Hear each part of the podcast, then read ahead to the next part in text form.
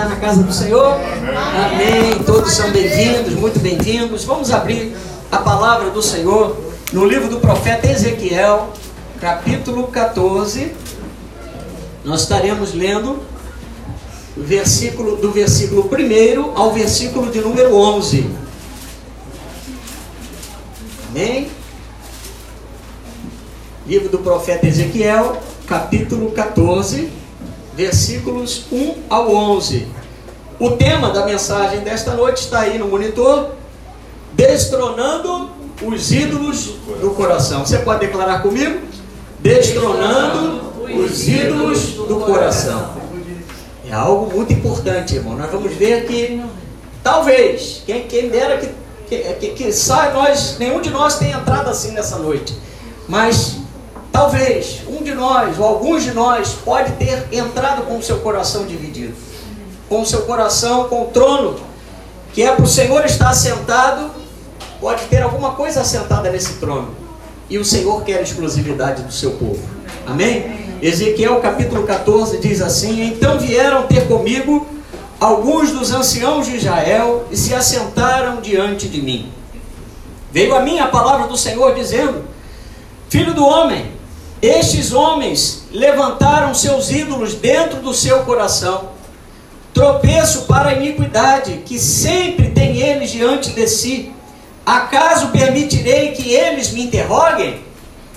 Portanto, fala com eles e diz-lhes: Assim diz o Senhor Deus: qualquer homem da casa de Israel quer que levantar os seus ídolos dentro do seu coração e tem tal tropeço para a sua iniquidade, e vier ao profeta, eu, o Senhor, vindo ele, lhe responderei, segundo a multidão dos seus ídolos, para que eu possa apanhar a casa de Israel no seu próprio coração, porquanto todos se apartaram de mim para seguirem os seus ídolos. Versículo 6: Portanto, dize a casa de Israel: Assim diz o Senhor Deus: Convertei-vos e apartai-vos dos vossos ídolos, e dai as costas a todas as vossas abominações versículo de número 7.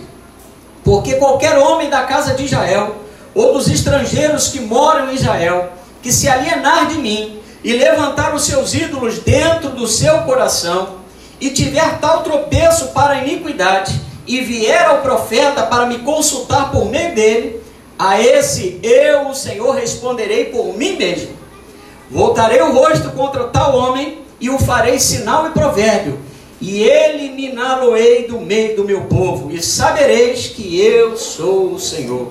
Versículo 9: Se o profeta for enganado e falar alguma coisa, fui eu, o Senhor, que enganei esse profeta. Estenderei a mão contra ele e o eliminarei do meio do meu povo de Israel. Ambos levarão sobre si a iniquidade. A iniquidade daquele que consulta será como a do profeta, para que a casa de Israel não se desvie mais de mim nem mais se contamine com todas as suas transgressões. Então diz o Senhor Deus: Eles serão meu povo e eu serei o seu Deus. Oremos, irmãos. Senhor, nosso Deus e nosso Pai. Ó Deus, ainda estamos impactados, Pai, por, pelo louvor que prestamos a Ti nesta noite, pela manifestação do Teu Espírito Santo neste lugar, Senhor. Muito obrigado pelo privilégio e ó Deus, estarmos na tua igreja, de fazermos parte do teu povo, Senhor. E agora nós te pedimos uma vez mais, fala conosco, Pai. Que nesta noite o Senhor venha trabalhar dentro de cada um de nós, Pai. Que possamos, Pai, verdadeiramente nos examinar. Ó Deus, ver se realmente existe em nós algum caminho mau, algum ídolo, Pai, alguma tentativa do inimigo de roubar a tua glória na nossa vida. Ó Deus, que tudo isso venha a ser banido do nosso coração, em nome de Jesus, e que somente a tua palavra tenha primazia em nome de Jesus. Amém? Amém. Amém. Glória a Deus. Irmãos, é difícil de acreditar. Quando você olha para esse texto aqui de Ezequiel 14, o Senhor está falando para o seu próprio povo. Nós, como cristãos, temos uma tendência muito rapidamente de identificar nas pessoas, nos lugares que nós passamos, que nós frequentamos, os erros, né? Poxa, ali tem uma imagem, ali tem um ídolo. Aquela pessoa invoca a tal, a tal é, entidade, a tal ídolo, a tal Deus, com letra minúscula. Mas e quando o povo de Deus possui dentro de si os ídolos do coração? Vivemos um tempo onde muitos cristãos estão cultivando ídolos dentro si. São cristãos, irmãos, que, embora façam parte do corpo de Cristo, estejam em contato com a palavra de Deus, essas pessoas estão aderindo a esse tipo de comportamento, estão colocando, trocando a glória de Deus, estão trocando o trono de Deus que deve estar no nosso coração por situações, por conveniências, por situações que estão ocupando o lugar de Deus na nossa vida. E o espírito de idolatria, quando ele está no nosso coração, quando nós permitimos que o espírito de idolatria ele opere na nossa vida, a nossa consciência ela fica cauterizada e nós não ficamos mais sensíveis para as coisas de Deus. Você analisar Ezequiel capítulo 14, você vai ver, né, nós lemos aqui logo no início, você vai ver que além do povo, quem foi consultar o profeta Ezequiel foram os anciãos do povo, que também estavam com ídolos dentro do seu coração. Então Deus está falando aqui de pessoas que precisavam ser referências para o povo de Deus. Pessoas experientes, que deveriam ter experiência na fé, que deveriam ajudar os mais fracos, os mais debilitados de Israel a olhar novamente para o Senhor, até eles estavam intertidos com os ídolos do coração. E hoje, irmão, nós estamos vivendo esse tempo. Aquele lugar de honra que antes era exclusivamente para Deus, está sendo agora compartilhado com os ídolos ou com referências desse mundo. E quando os ídolos do coração estão ocupando, obviamente, o nosso coração, o que, que acontece? A igreja perde a sua autoridade espiritual. Sabe por quê? Por um simples motivo. Porque Jesus não está mais reinando em nós. Quando nós dividimos o nosso coração com alguma outra coisa, com Deus, com uma situação que nós vamos ver algumas situações nessa noite, o Espírito Santo de Deus fica impotente de trabalhar na nossa vida, não porque Deus não seja poderoso, mas porque todo poderoso, mas por causa das nossas escolhas. Então fala para o seu irmão, e as nossas escolhas fazem diferença. Irmãos, quando a idolatria se estabelece entre o povo de Deus, na verdade, o que nós estamos sinalizando para Deus, o que vai de sinal para Deus, é que Ele não é suficientemente poderoso para nós. Quando nós confiamos, desconfiando, quando nós diz que temos Jesus, mas é, queremos materializar a nossa fé, ou elegemos algo, alguém, uma circunstância, uma situação qualquer, para ocupar o lugar que pertence a Deus no nosso coração, nós estamos demonstrando para o Senhor que Ele não é totalmente poderoso na nossa vida. Mas eu creio que nesta noite eu posso olhar aqui para o rostinho de cada um de vocês e eu acredito fielmente que você confia integralmente no Senhor. Ele é o teu escudo e a tua fortaleza. Aleluia.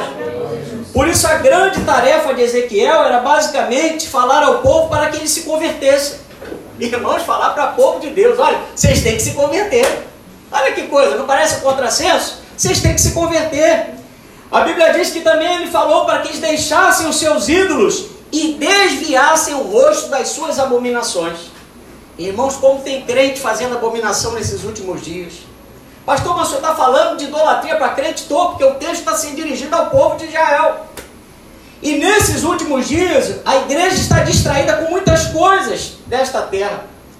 Séculos e séculos se passaram desde que esse texto foi escrito, irmãos, desde que essa situação aconteceu e o espírito de idolatria ainda está atuando no meio do povo de Deus. Meu Deus do céu. Martinho Lutero costumava dizer que a idolatria era o pecado por trás de todos os outros pecados. Que a idolatria é um pecado de conveniência.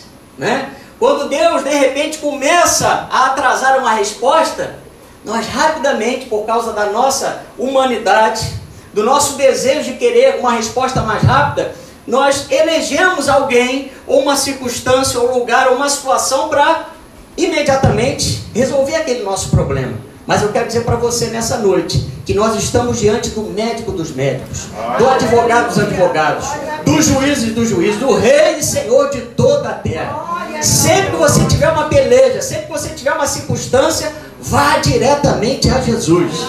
Tudo que pedires ao Pai em nome de Jesus vos será concedido. Então, o simples fato de alguém não se submeter à palavra, irmão, já é uma obstinação, já é uma idolatria. Quando eu falo assim, Senhor, quando eu ajo assim, Senhor, eu conheço a tua palavra, mas eu prefiro fazer dessa forma, eu estou sendo obstinado. Eu estou idolatrando, eu estou com um pensamento que vai contra a palavra de Deus. E a Bíblia nos adverte. O apóstolo Paulo diz em 1 Coríntios 10, 14: Portanto, meus irmãos, Fugir da idolatria. Fala, olha para o seu irmão e fala assim para ele: ó, fugir da idolatria. Pastor, mas nem um ídolozinho, nem uma situação, nem eu não posso nem me apoiar, na, porque eu conheço essa história, eu sei lidar com esse problema. Não, coloca tudo para o Senhor. Ele tem o melhor caminho, ele tem a melhor resposta, ele tem o controle de todas as coisas. A batalha contra a idolatria aparece fortemente em todo o Antigo Testamento. Você vai ver ela avançando pelos evangelhos, você vai ver pelo, pelo livro de Atos, pelas epístolas, e você vai ver até o apóstolo João em Apocalipse falando que os idólatras não herdarão o reino de Deus. Então, olha só, irmão, nós estamos falando de algo que diz respeito à nossa salvação. Se Jesus é o Senhor da tua vida e da minha vida, a nossa confiança precisa estar somente nele. Amém? Amém? Amém. Aleluia. Então, isso diz respeito à segurança da nossa salvação. Quem se deixa governar pelos ídolos, quem se deixa governar pela, pelas situações que querem ocupar o seu coração, na verdade se torna inimigo da cruz de Cristo. Você quer ver isso? Vamos lá em Filipenses capítulo 3. Paulo chama essas pessoas de inimigos da cruz de Cristo. Misericórdia. Filipenses 3, 18 a 20.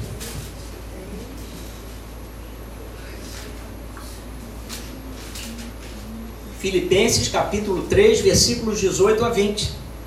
Até o subtítulo da, da Sociedade Bíblica diz aí: Os inimigos da cruz de Cristo. Versículo 18 diz assim: Pois muitos andam entre nós, dos quais repetidas vezes eu vos dizia, e agora vos digo, até chorando, que são inimigos da cruz de Cristo.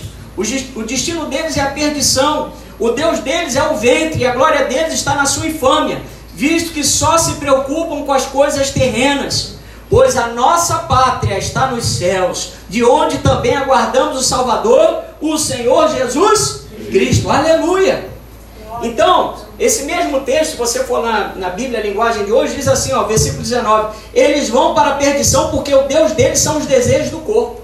Eles têm orgulho daquilo que deveria ser uma vergonha para eles e pensam somente nas coisas deste mundo. Irmãos, nós estamos vivendo esse tempo. O tempo onde o mundo está deslumbrando, especialmente os mais jovens. O mundo está tomando uma proporção muito grande no coração, especialmente, repito, daqueles que são mais jovens, daqueles que são mais inexperientes na vida. Mas você, como uma pessoa, preste atenção aqui, você como uma pessoa de Deus, você como um servo do Senhor, você como uma serva de Deus, você tem por obrigação, né? você tem por é, mérito do Senhor de ajudar essa vida, de levar essa vida novamente para a presença de Deus.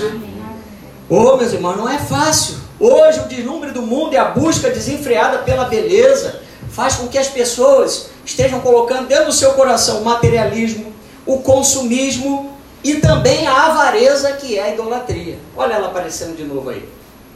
Queridos, nós vivemos esse tempo. Muitos, né, você liga a televisão, especialmente na internet, especialmente nas redes sociais, você vê as pessoas se endeusando. As mulheres postando fotos né, de biquíni, exibindo o seu corpo, fazendo ginástica, fazendo musculação, os homens, né? Olha, o culto ao corpo. As pessoas demonstrando que estão, estão fazendo, porque o Deus desse século está ocupando, tentando ocupar os nossos olhos com os ídolos que estão diante de nós, especialmente pelas telinhas. Não é verdade? Quem não tem uma telinha? Quem trouxe a sua telinha, diga amém. amém. Seu celular, não é verdade? Aonde você, ele não é o Senhor não, mas onde você vai, ele está contigo. não é verdade? Ele não é onipresente não, mas, né? Você vai para o banheiro, dependendo do tempo que você vai ficar, você leva o celular. Ah, pastor, mas eu vou ler a Bíblia. Amém. Glória a Deus, você vai ler a Bíblia. Cuidado, hein, pai, não, não tem um prejuízo de cair dentro da água. não é verdade? Olha, irmãos, é uma infinidade de vídeos, de receitas, de jogos e uma série de coisas que ao longo do nosso dia vão enchendo os nossos olhos, vão ocupando o altar do nosso coração e não sobra tempo para Deus. Já percebeu isso? Nós estamos vivendo esses dias. É o tempo da informação, é muita informação, é muita massificação de notícias, é muito vídeo, é muita pegadinha, é muito disso, é muito daquilo. Eu sei que você gosta de rir, eu sei que você tem. Nós temos o nosso momento para usar a rede social, mas nesta noite o Senhor está nos chamando ao equilíbrio. Diga equilíbrio. Amém? A obra de Deus na nossa vida ela é feita pelo equilíbrio. E um dos termômetros, né, para você poder medir isso, é o fruto que você tem produzido. Como é que está a tua vida espiritual? Olha, irmãos, é como se nós fôssemos nos enchendo de tanta coisa desnecessária, de tanto mundanismo, futilidade, de tanto conteúdo, que não sobra tempo para as coisas de Deus. E aí o que, que acontece, irmãos? Nós vemos que a internet não está sendo saudável para a vida de muitas pessoas. Por quê? Porque as pessoas não estão priorizando o reino de Deus. Diga assim: buscai, pois, o reino de Deus e a sua justiça, e todas as demais coisas vos serão acrescentadas. Então, antes de tudo, nós temos que buscar o reino. Você pode usar a internet, você pode usar o Facebook, as redes sociais, você pode ler o seu jornal pela internet, desde que você dê o primeiro lugar para Jesus. Amém. O trono do seu coração tem que ser para Jesus. Você concorda com isso? Diga amém. amém. Irmãos, uma pesquisa de uma organização americana revela que o brasileiro passa em média 9 horas por dia conectado à internet. Só para você ter uma noção, são dados reais, próximos. 3 horas e 31 minutos só nas redes sociais. Irmão, com 3 horas e 31 minutos eu vou até Juiz de Fora, como um belo de um pão com linguiça. Quem gosta de pão com linguiça, diga amém. Ô, oh, maravilha, né? Ou oh, ainda toma um caldo de cana, com 3 horas e 31, e se bobear, ainda consigo dar uma volta em Juiz de Fora. Não dá para voltar, mas consigo dar uma volta em Juiz de Fora. 3 horas e 31 é muito tempo, meus irmãos. É muito tempo. E eu estou falando, Deus quando me deu essa mensagem, é para todos nós, porque nós estamos vivendo esse tempo. Nós estamos vivendo esse desafio, porque está tudo na nossa mão. Olha para sua mão aí. Está tudo na nossa mão. Na tela do celular, na tela do teu smartphone, está todas as notícias, estão todas as informações. Então, queridos, com esse tempo, como eu falei, dá para fazer muita coisa para o Senhor, se você primeiramente der ao Senhor um lugar de honra na tua vida. Você pode glorificar o nome de Jesus? Jesus tem que estar sentado no trono do seu coração. Não divida o trono de Deus na sua vida com nenhuma outra situação, irmãos.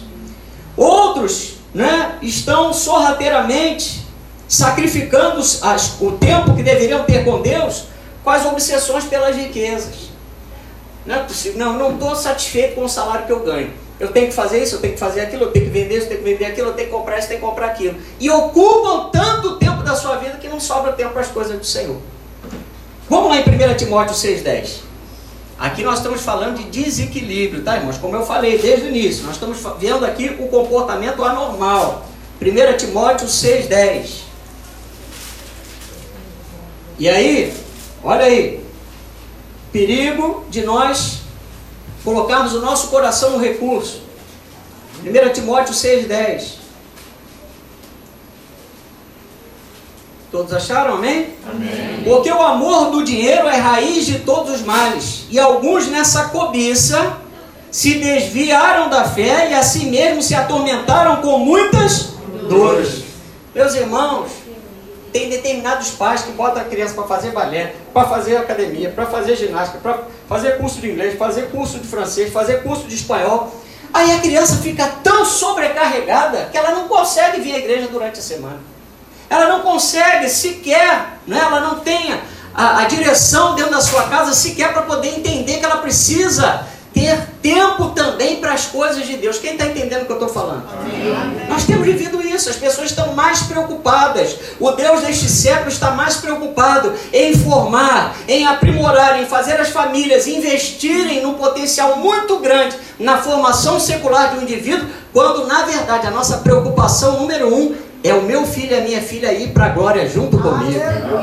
Amém? Não estou dizendo que o filho de crente não tem que estudar, tem que ser aquela pessoa né, que, que leva a vida na barriga, não é isso não. Mas nós temos que ter limites, nós temos que ter equilíbrio. Deus está nos chamando a priorizar nesta noite a presença dele na nossa vida. Aleluia. Jesus falou em Mateus 16, 26, de que aproveitará o homem se ganhar o mundo inteiro e perder a sua alma. Ou o que dará o homem em troca da sua alma? Então, irmãos, quando Ezequiel ele fala aqui em Ezequiel 14, dos ídolos de coração, ele está falando dos substitutos que se levantam para ocupar o lugar de Deus na nossa vida. Esses ídolos pode ser um objeto, pode ser uma propriedade, pode ser uma pessoa, pode ser uma atividade, pode ser uma regra. Tem gente que idolatra a regra, né? Já viu? Aquelas pessoas legalistas que são, é, querem ser mais realistas que o rei. Pessoas que têm hábitos, que é, veneram instituições, uma esperança, uma vaidade ou um prazer. Tem gente que idolatra o Papai Noel. Estou falando a verdade, irmão. Eu conheci crentes que idolatraram Papai Noel. Já partiram para a glória, se converteram a tempo. Né? Que o Papai Noel, até onde eu sei, não se converteu. Embora ele fizesse o bem, né? ah, meu Deus. Então, meus irmãos, Ezequiel, ele era filho de um sacerdote. Ele foi levado para, para a Babilônia, deportado com muitos judeus, com mais 10 mil judeus que foram para a Babilônia, na invasão por Nabucodonosor. E lá na Babilônia, Deus deu a ele o ministério de falar para o povo de Israel, para o povo do Reino do Sul, para os judeus de Jerusalém, que haviam sido deportados. Então, essa palavra, diga assim, essa palavra é para o povo de Deus. Amém? Só que o Senhor, conhecendo o coração do seu povo, ele prepara o profeta para aquilo que o profeta iria enfrentar. Deus fala assim para ele: Olha, esse povo é um povo de dura cerviz. Lá em Ezequiel 2,6, a Bíblia diz: Tu, ó filho do homem, não os temas. Não temas as suas palavras, ainda que haja sarças e espinhos para contigo, e tu habites com escorpiões, não temas as suas palavras, nem te assustes com o rosto deles, porque são casa rebelde. Meu Deus do céu, imagina o Senhor olhar para o seu povo e dizer: Ezequiel, não te assuste, eu vou te enviar para você profetizar para esse povo e eles são diante de mim casa rebelde. Quem quer ser casa rebelde, diga glória a Deus. Ninguém quer ser casa rebelde. Eu não quero, irmãos. Casa rebelde é a pior coisa. Porque simboliza que o Senhor não está reinando. Nós temos cara de crente, vamos ter cheiro de crente, vamos ter aparência de crente, mas o Senhor não vai estar tá reinando enquanto nós formos casa rebelde. Da mesma forma, vamos lá em Ezequiel 3,9. Olha só, esse texto é fortíssimo. Ezequiel capítulo 3, versículo 9. Você está entendendo? Diga glória a Deus. Amém. Ezequiel 3,9. Olha que, como é que o Senhor foi trabalhando na vida do profeta para enfrentar né, esse povo através de levar a mensagem para esse povo. Ezequiel 3,9. Deixa eu tomar uma aguinha aqui. Aleluia. Glória a Deus. Amém. Diz assim: Fiz a tua fronte como diamante mais dura do que a pederneira. Não os temas, pois nem te assustes com o seu rosto, porque são casa rebelde. Já pensou você anunciar a mensagem de Deus para o povo e o povo está fazendo cara feia? O povo torceu o nariz, o povo achar que está tudo bem, na verdade o próprio Deus está revelando que não está tudo bem. Toda essa situação vivida pelo povo de Deus lá na Babilônia se parece muito com a, com a igreja do nosso tempo, irmãos. No nosso tempo, nós não temos imagens dentro da nossa casa. Graças a Deus por isso. Não temos imagem nos altares da igreja do Senhor. Graças a Deus por isso. Mas agora a tática do inimigo ficou mais sutil. A tática do inimigo ficou mais, vamos dizer assim, contundente. Sabe por quê? Porque ele coloca, ele faz com que nós venhamos a colocar, a fabricar ídolos dentro do nosso coração. Então é muito fácil quebrar uma imagem especialmente quando é dos outros, né? Já tivemos até situações aí, infelizmente, de pessoas que quebraram a imagem dos outros. Mas a Bíblia diz que cada um deve quebrar o seu próprio ídolo. Quando você se converteu ao Senhor, você foi lá e quebrou os seus ídolos. Porque você sinalizou para Deus que agora a tua confiança está num Deus invisível, mas real. Amém. Aleluia. Mas aqui nesse momento os ídolos estavam no coração desse povo. Ou seja, podemos ter chegado aqui convivendo com ídolos dentro de nós. Você já parou para pensar nisso? Todos nós aqui chegamos aqui diante do Senhor e só o Senhor conhece como está o nosso coração. Se você está confiando integralmente nele, se você está dando lugar de honra para ele. Sabe por quê? Porque nós não podemos mudar a verdade pela mentira. Quando rejeitamos a verdade para fazer o bem que queremos, irmãos, nós caminhamos na idolatria que nós vamos fazer a nossa própria vontade e não a vontade de Deus. Quem está entendendo o que eu estou falando? Amém. Amém? Quem troca o Senhor por um ídolo, naturalmente será escravo. Vem comigo. Se você for lá em Êxodo, você vai ver lá no capítulo 20 que quando Deus falou: Eu sou o Senhor teu Deus, que te tirei da terra do Egito, da casa da servidão, não terás outros deuses diante de mim. Deus estava entregando o recado diretamente da sua boca para o seu próprio povo. Deus não estava falando com as nações que não conheciam a Ele. Deus não estava falando com os ímpios, Deus estava falando com o seu próprio povo.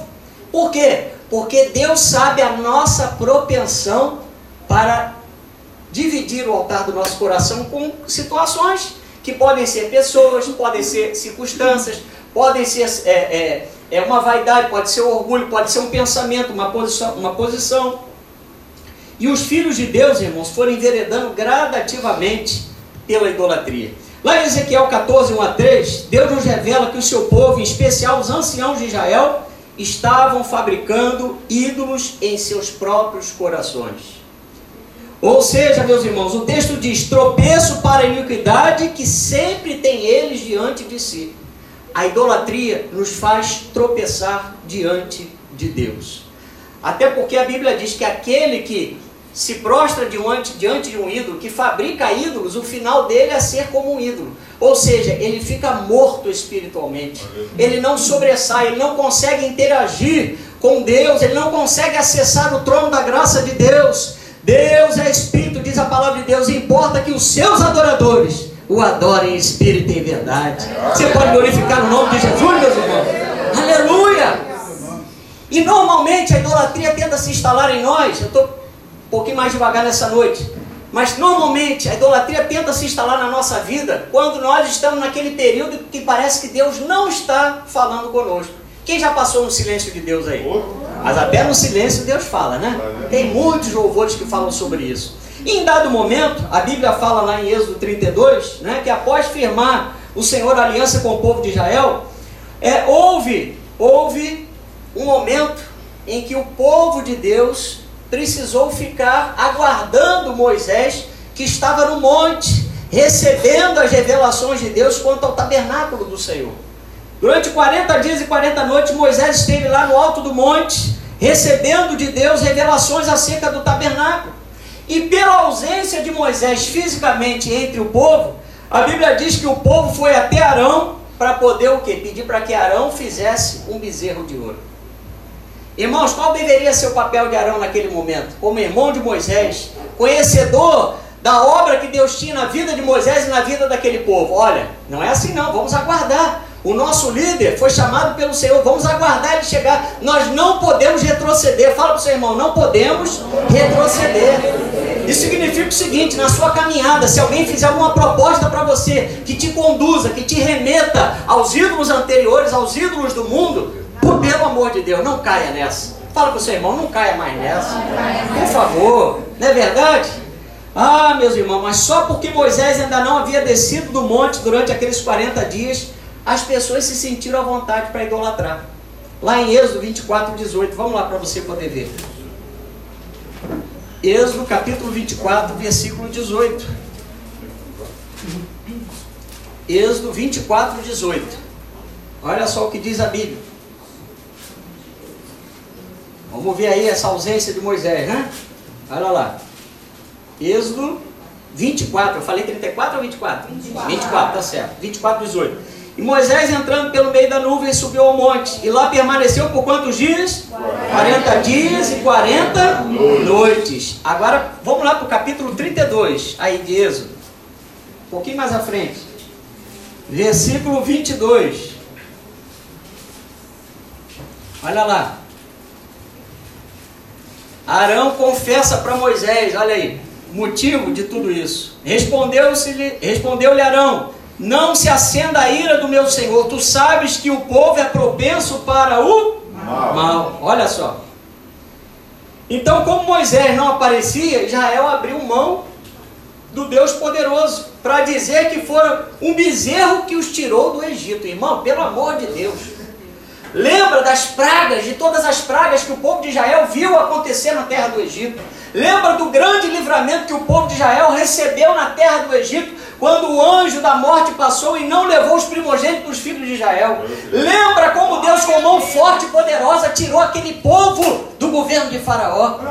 Lembra como é que Deus né, fez coisas maravilhosas para, para o povo. Abriu o mar vermelho, né, é, cuidou daquele povo de, em todos os sentidos. E aí o povo veio nesse momento e diz que foi o bezerro que os tirou do Egito, irmãos, pelo amor de Deus. É muita tristeza, é muita loucura. Igreja, olha como a idolatria cega o homem. Até Arão, irmão de Moisés, foi enredado por esse, por esse engodo. No caso de Arão, ele ainda deu a desculpa para Moisés que o povo era propenso para o mal. E aí Arão também, né, provavelmente como homem que, que era, e também nós somos, o que, que aconteceu? Ele deve ter ficado com medo do povo ficar desgovernado e até querer ir para cima dele.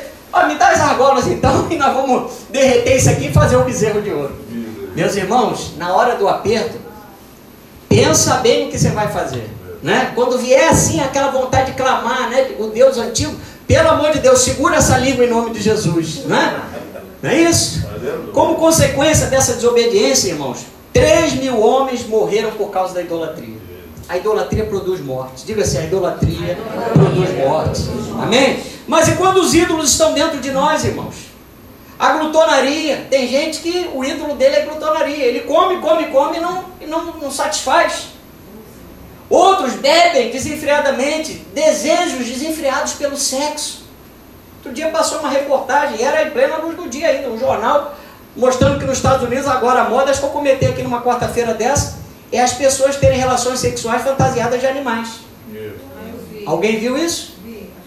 Misericórdia, você pode dizer comigo, misericórdia. É coisa que é animal mesmo, pelo amor de Deus. Meu Deus do céu.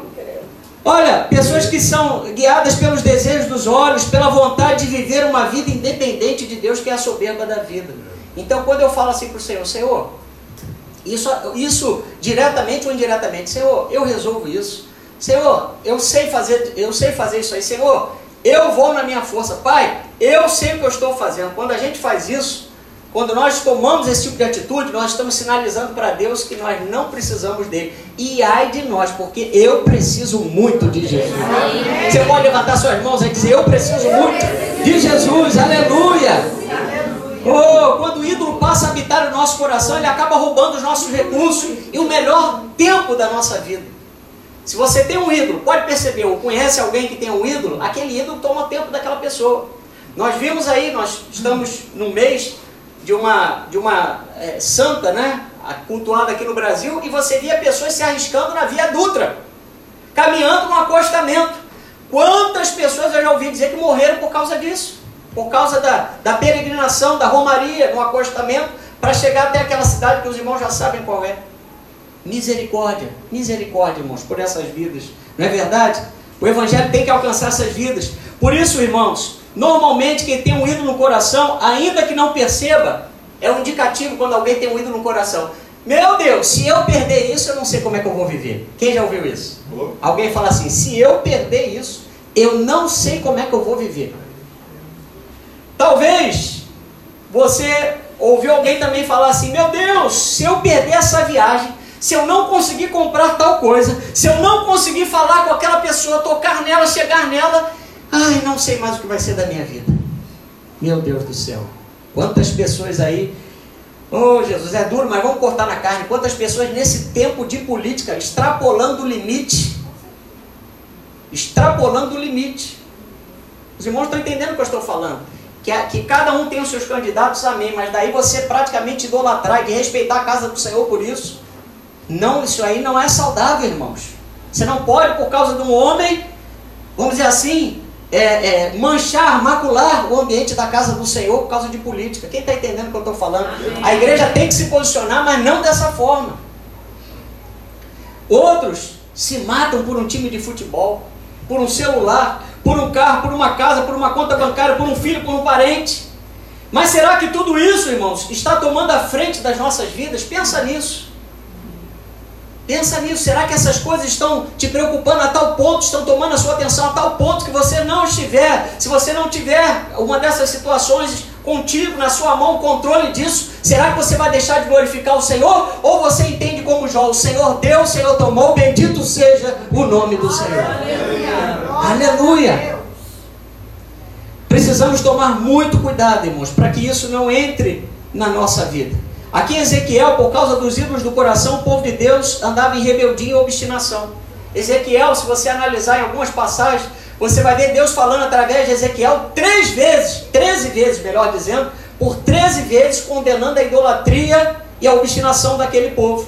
E o lema daquele povo, nós já falamos, casa rebelde. Mas nós, como diz aquele hino da Isadora Pompeu, Pompeu, nós somos o quê? A casinha favorita de Deus. Quem é a casinha favorita de Deus? Perfumada. Você colocou desodorante hoje, irmão? Amém? Então sua casinha está perfumada. Você trocou sua roupinha de baixo? Amém. Quem não trocou, diga amém. Ah, não, você trocou. Então sua casinha está perfumada.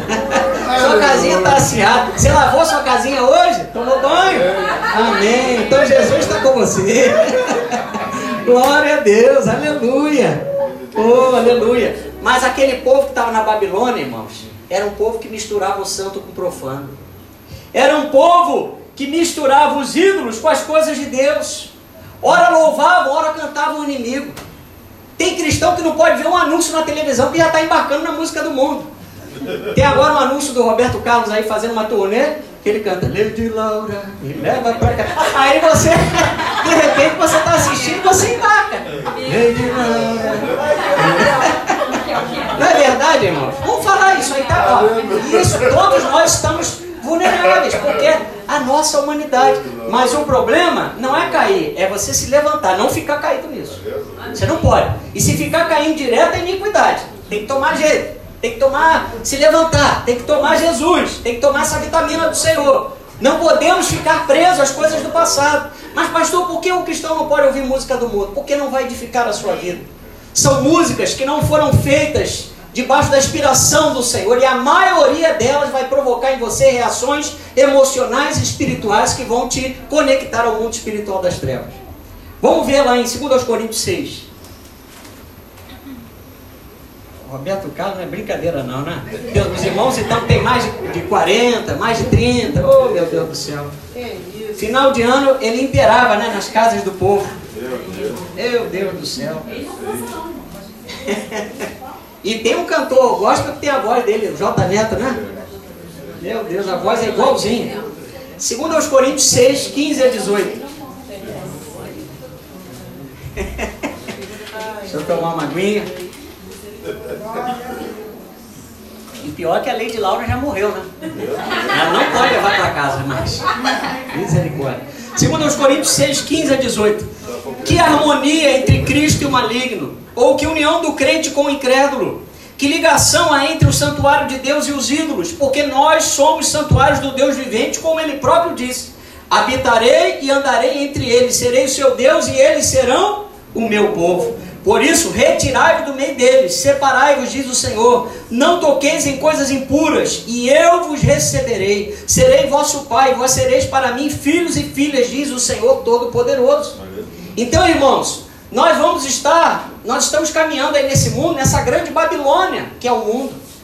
O erro, as coisas que pertencem ao inimigo vão estar diante dos nossos olhos, diante do nosso caminho. A decisão é nossa. Fala assim para você mesmo: a decisão é minha. Amém? O Senhor falou lá em Êxodo 19, 6: Olha, vós me sereis reino de sacerdotes e nação santa. Então somos nós que não podemos andar, somos nós que não podemos nos deter, nem nos assentar com os ímpios, no caminho dos pecadores. Somos nós, irmãos. Não significa que você vai ser santarrão, não significa que você vai ser acima da média, não, não é isso não. Deus está falando que você tem que se posicionar onde você está. Você não pode ser complacente com o pecado. Você não pode abrir é, mão, abrir a guarida da sua vida para coisas que não edificam, para as coisas que não são de Deus. Essa exclusividade que Deus espera de nós requer posicionamentos. Você lembra de Daniel? Daniel foi um profeta contemporâneo de Ezequiel. Foi contemporâneo. A Bíblia diz que ele também foi para a Babilônia. Ele também foi levado cativo para a Babilônia. Mas diz a Bíblia, a minha e a sua Bíblia, que mesmo na Babilônia ele resolveu não se contaminar com as finas iguarias do rei, nem com o vinho que o rei bebia. Sabe por quê? Porque Daniel sabia que aquilo ali era consagrado aos ídolos babilônios. E hoje tem crente que ainda faz pergunta se pode comer docinho de corne Damião. Hoje tem crente que ainda faz pergunta, pastor, eu posso ir em tal lugar, eu posso ir em tal templo, eu posso ir... Irmãos, pelo amor de Deus. Né? Como diz aquele pastor que fica respondendo vídeos aí na internet, é misericórdia.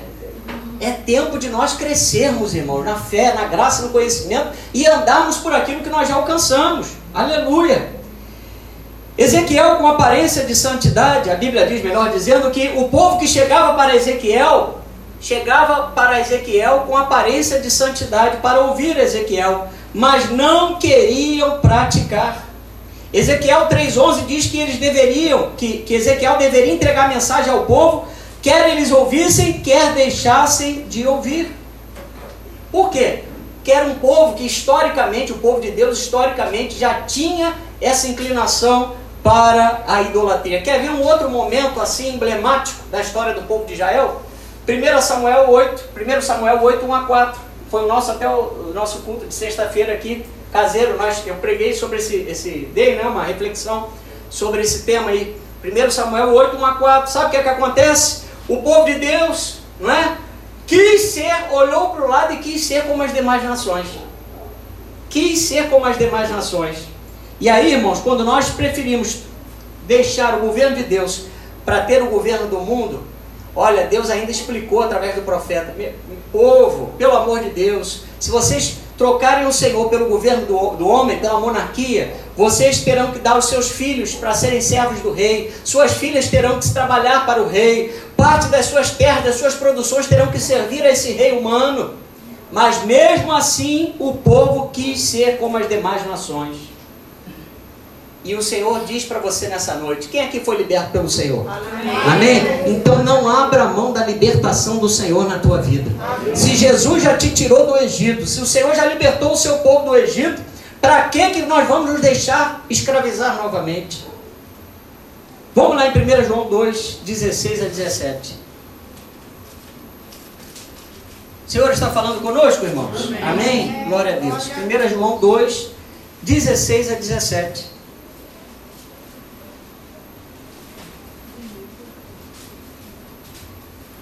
Quando esse povo, aqui lá em 1 Samuel 8, 1 a 4, o povo de Israel, né, que até então estava unido, ainda era só um reino, né? Ele quis ser como as demais nações, ele quis ser como o mundo. E a Bíblia nos proíbe de ser como o mundo. Vamos lá em 1 João 2, 16 a 17. Diz assim: Porque tudo que há no mundo, a concupiscência da carne, que é o apetite da carne, a concupiscência dos olhos, o apetite dos olhos e a soberba da vida, não procede do Pai, mas procede do mundo. Ora, o mundo passa bem como o seu apetite, a sua concupiscência. Aquele, porém, que faz a vontade de Deus permanece eternamente. Olha só, por causa dessa, desse estilo, dessa mudança de governo direto de Deus sobre o seu povo, para agora ter um homem entre Deus e o povo, o que, que aconteceu?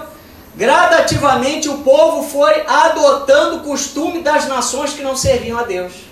Sabe o crente que gosta de horóscopo? Sabe o crente que diz que pode beber socialmente? Sabe o crente que diz que pode fumar socialmente? Sabe o crente que, que é bem, é, vamos dizer assim, atualizado em termos de comportamentos mundanos? O que, que acontece? Uma situação que levou esse povo a se corromper gradativamente. Vamos lá no Salmo, é, Salmo 115, versículos 3 a 8, culminando com a idolatria. Salmo 115, versículos 3 a 8. Então, os comportamentos do mundo né, foram entrando para dentro do povo de Israel e foi corrompendo gradativamente. Mas o Senhor está aqui nesta noite para nos ajudar. Não se sinta e de forma alguma acusado pela palavra. Quando Deus fala conosco de uma forma contundente, irmãos, para nos libertar. Você recebe essa palavra em nome de Jesus? Amém? Ninguém está aqui acusando ninguém, porque todos nós somos necessitados do Senhor. Amém? Salmo 115, versículos 3 a 8. E aí, irmãos, tudo isso aí culminou com a prática da idolatria. No céu está o nosso Deus e tudo faz como lhe agrada. Prata e ouro são os ídolos deles, obra das mãos de homens. Tem boca e não falam, tem olhos e não veem, tem ouvidos e não ouvem, tem nariz e não cheiram, suas mãos não apalpam, seus pés não andam, som nenhum lhe sai da garganta. Tornem-se semelhantes a eles que fazem, enquanto neles confiam. Pastor, mas o senhor estava falando de comportamento e agora o senhor está falando já de ídolo. Isso, isso, por quê? Porque além do comportamento social que o povo foi carregando para dentro de Israel, errado das demais nações, foi especialmente a idolatria que acabou com o relacionamento né, entre Israel e o Senhor. A Bíblia diz em Jeremias 2,13: Porque dois males cometeu o meu povo, a mim me deixaram manancial de águas vivas e cavaram cisternas, cisternas rotas que não têm águas. Irmãos, levante a sua Bíblia aí por gentileza para espantar o soninho. Amém? Olha, aqui está, você, aqui está o teu ingresso, o teu passaporte para você ir direto na fonte. Não bebe água engarrafada, não bebe água das mãos dos outros. Você tem Jesus Cristo, você tem a fonte da água da vida, aleluia, para te levar para o céu. Leia a Bíblia e você não vai ser enganado, irmãos. Hoje nós estamos, temos muitos pregadores na televisão, especialmente na internet, é live para tudo. Glória a Deus! Glória a Deus que a Bíblia diz que nos últimos dias o conhecimento de Deus seria derramado sobre toda a terra. Mas cuidado para que você não venha a ser atingido na sua fé por um evangelho complacente com o pecado. Porque o verdadeiro evangelho, irmãos, ele produz transformação. Digo, o verdadeiro evangelho produz transformação. Amém? A porta do céu não precisa de reformas. Jesus não precisa de reforma. A obra que ele fez é perfeita, foi perfeita. Ele continua salvando, ele continua curando, ele continua libertando. Aleluia! Ele continua fazendo isso, irmãos. E Deus não tem prazer na morte do perverso, não. Nós não podemos negociar nesse tempo a doutrina, não podemos negociar é, comportamentos com o mundo, não podemos ingerir alimentos consagrados aos ídolos, participar de festas idólatras e tampouco ter ídolos do coração, que esse a gente só o Senhor descobre. Se você for na casa do irmão, de repente você não vai achar ídolo algum. Se você está procurando para tentar ver alguma coisa, uma coisa pendurada, alguma coisa atrás da porta, uma vassoura, uma ferradura, você não vai achar nada, porque esse irmão, ele aparentemente está convertido. Mas e o coração? Volta a repetir. Lá em Marcos 7, vamos lá. Agora Jesus vem falando firme aos, aos corações, né? Marcos 7.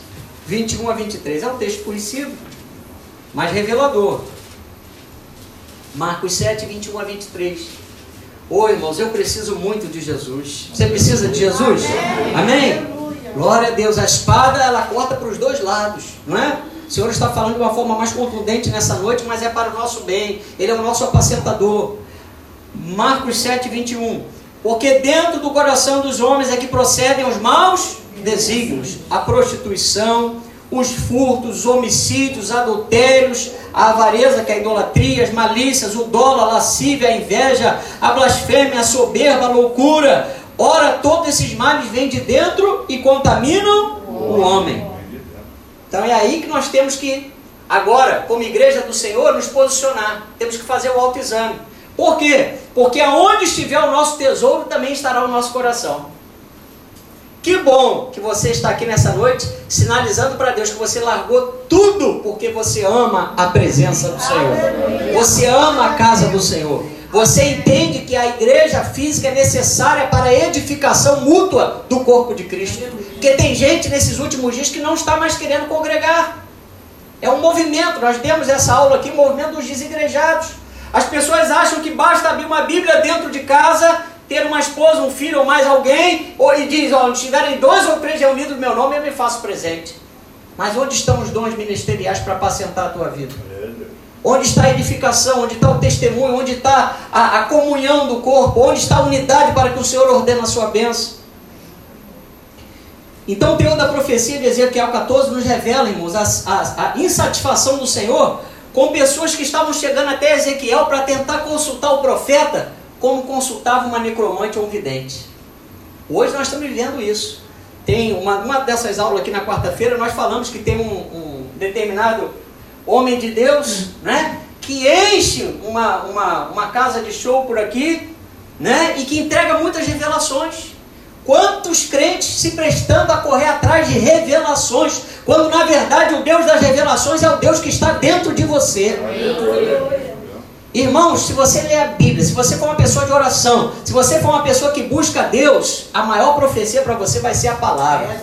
Eu sei, não vou mentir, que a gente gosta de receber uma profecia. Quem gosta de receber uma profecia? Amém, Amém. óbvio. Ouvir realmente. Pela boca de um profeta, de uma profeta de Deus, aquilo que só Deus sabe que nós estamos necessitando, almejando, é maravilhoso, porque nos conforta, nos dá esperança para seguir adiante. Não é? Às vezes aquela irmã que está esperando o varão, o homem está esperando a varoa, às vezes aquela porta de emprego que a gente está esperando, isso é maravilhoso, mas isso não pode guiar a nossa vida. Fala para o seu irmão, profecia não pode guiar a tua vida.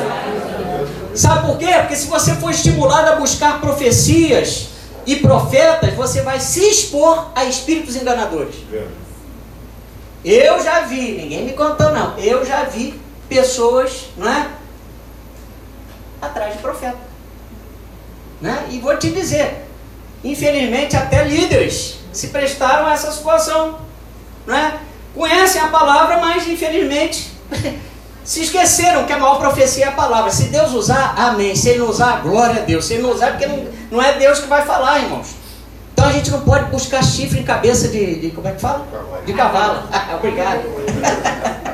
Não fique buscando chifre cabeça de cavalo. Se Deus quiser usar para você nessa noite um profeta, para revelar o segredo do seu coração, te dar aquela palavra incentivadora, te dar aquela palavra que vai te dar uma orientação a médio e a longo prazo, glória a Deus. Mas se não, fique com a palavra de Deus. Esse é o pão, esse é o nosso arroz com feijão sem espinha. Aleluia. Você pode comer tranquilo, irmãos. É arroz e feijão sem espinha. Agora, tem lugar que você vai, né, que é tanta mistura que você vai mastigando a espinha, né? Agarrou, tem gente até que faz aquela brincadeira, né? Parece que tem um palito de dente aqui. Meu Deus do céu, chega a sinalizar que aquilo não está fazendo bem. Vamos lá em 2 Timóteo 4, irmãos. É, é profundo. Quando Deus me deu essa palavra, eu falei, meu Deus do céu. Só o Senhor é Deus na nossa vida. Mas nós temos que falar, né, irmãos? Eu estou aqui como Ezequiel também. Eu sei que vocês são bonzinhos demais para comigo, como pastor de vocês. Mas Deus não precisou nem fazer meu rosto de diamante, né? Para aguentar a oposição, não, porque vocês estão recebendo de bom grado a palavra do Senhor. Mas é difícil falar sobre isso, porque todos nós estamos sujeitos, em algum momento, a dar guarida ao ídolo. E nós temos que rejeitar isso na nossa vida, em nome de Jesus. 2 Timóteo 4, 3 a 4, olha só. Pois haverá tempo em que não suportarão a sã doutrina. Pelo contrário, cercar-se-ão de mestres segundo as suas próprias cobiças, como que sentindo o quê? Coceira nos ouvidos. E se recusarão a dar ouvidos à verdade, entregando-se às fábulas. Meu Deus do céu, olha irmãos, eu, eu só estou com 43, mas de vez em quando eu tenho uma coceirinha boa no ouvido. Quem já sentiu essas coceirinhas boas no ouvido? Você chega a sentar e você fica, né, vendo a folhinha cair da árvore Oh, maravilha, aqui não vai. Agora você imagina jogando isso para o espiritual. Olha, é algo que dá prazer. É a pessoa que fica exatamente se expondo ao mundo espiritual. Vamos ver o que, que esse pastor vai falar? Vamos ver o que, que essa, esse pastor da internet vai profetizar? Porque eu, na internet, eu já vi um profeta que de vez em quando, se você é, analisar, ele joga assim umas chamadas para poder cativar aquela pessoa que está assistindo. Você, é coisa pronta já. Não sei se você já viu isso, mas são vários. Tem muitos, irmão. Tem profeta do Pix, tem profeta do, do Mix, tem profeta. Tem de tudo. Não é verdade? Mas o que, que a gente tem que fazer? Nós temos que ter os nossos pés na rocha. Crente que é crente não se abala. Podem dizer que o mundo acaba para amanhã. Eu confio na minha Bíblia. Só o Senhor sabe a hora e o dia. Amém? Podem dizer que Rússia vai invadir, não sei o quê. Não vai acontecer nada se Deus não quiser. Podem dizer que o candidato B vai ganhar, que o candidato A vai ganhar. Nós vamos orar para que seja feita a vontade de Deus. E seja quem for, nós vamos orar para quem estiver no comando da nação. Eu tenho uma preferência, mas se essa preferência não entrar, que Deus abençoe o outro candidato. Nós estamos no mesmo barco, irmãos. Senão nós vamos torcer para o comandante da aeronave cair. Não, nós temos que torcer para o bem das coisas. Nada de rivalidade. Nós estamos vivendo esses dias. Não é verdade? Eles não desejavam conhecer a verdade para praticá-la, mas somente queriam satisfazer a curiosidade dos seus corações. Deus conhece, irmão. Tem muita gente que por aí que só vai à igreja para ouvir profetado. Não quer saber da palavra. Hora da palavra, dá o bichinho carpinteiro. É banheiro, é água, é levanta, abaixa, e corta a unha, e come bala, descasca não sei o que. Né? Uma, uma mexeção, a pessoa, meu Deus, a tribulação assistiu o cu do lado daquela pessoa. Por quê? Agora, deu a hora da profecia, vai na frente.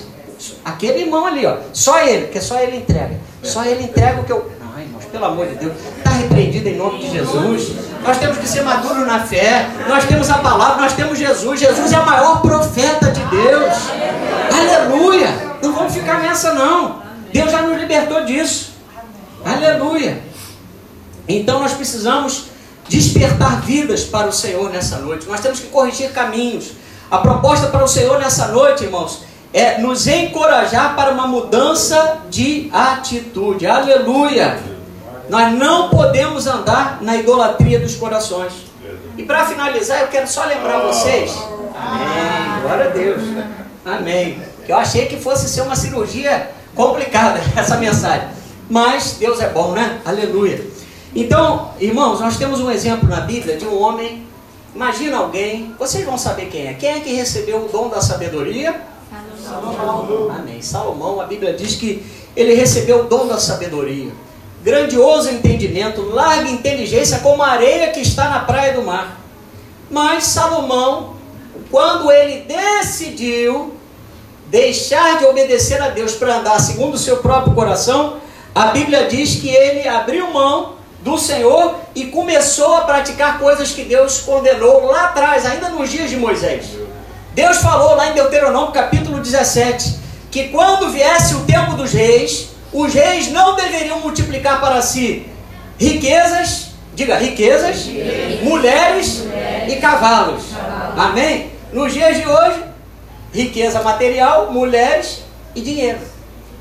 Não é isso que faz as pessoas caírem? Não é verdade? Riqueza, Diga, riqueza, mulheres, abrindo um parênteses, o Evangelho segundo o pastor João também, os homens, né? Porque tem mulher que cai por causa de homem e o homem cai por causa de mulher também. Mas vamos ficar só na palavra aqui: riqueza, mulheres e cavalos. Cavalos hoje são os carros. Salomão, então, ele foi fazendo o que? Alianças. Veja bem, ele foi fazendo alianças. Cada aliança com um país diferente que ele fazia, ele foi levando mulheres para si e foi incorporando para si os deuses daquelas nações. E aí, irmão, lá em Eclesiastes capítulo 2, eu vou fechar com esse texto. Eclesiastes capítulo 2. Você fica, meu Deus, como é que pode um homem mais sábio ter caído numa esparrela dessa? Irmão, ser humano. Nós somos seres humanos se nós não vigiarmos, nós caímos. A Bíblia diz, não é? Que aquele que está de pé, cuide para que não caia. Quem está de pé, diga glória a Deus. Então cuide para que não caia. Né? Nosso andar tem que ser firme. Ah, mas eu não estou na velocidade do irmão. Não tem problema, mas você vai dar um passo de cada vez. O importante não é chegar rápido, é chegar com segurança. É verdade? Vamos lá, Eclesiastes capítulo 2, versículos 4 a 10. Olha só, você vai ver que Salomão estava envolvido por obstinação, por humanismo, por desejos pessoais.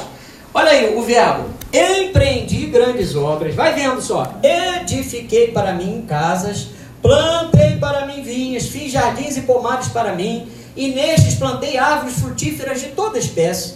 Fiz para mim açudes para regar com eles o bosque em que reverdeciam as árvores. Comprei servos e servas, e tive servos nascidos em casa. Também possuí bois e ovelhas, mais do que possuíram todos que antes de mim viveram em Jerusalém. Amontoei também para mim prata e ouro, tesouros de reis e de províncias. Provi-me de cantores e cantores e das delícias dos filhos dos homens. Olha aí, ó. Mulheres e mulheres.